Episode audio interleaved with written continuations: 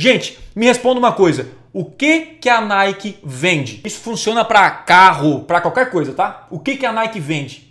Olha só, a Nike vende você fazer exercícios. É isso que a Nike vende. Como assim, Thiago? A Nike não quer convencer você a comprar tênis. Ela quer convencer você a fazer exercício. Ela quer que você acorde para a vida em relação ao exercício. Então ela patrocina jogador, ela fala da importância, cria aplicativo de graça no celular. Ela tá o tempo inteiro motivando as pessoas a fazerem exercício.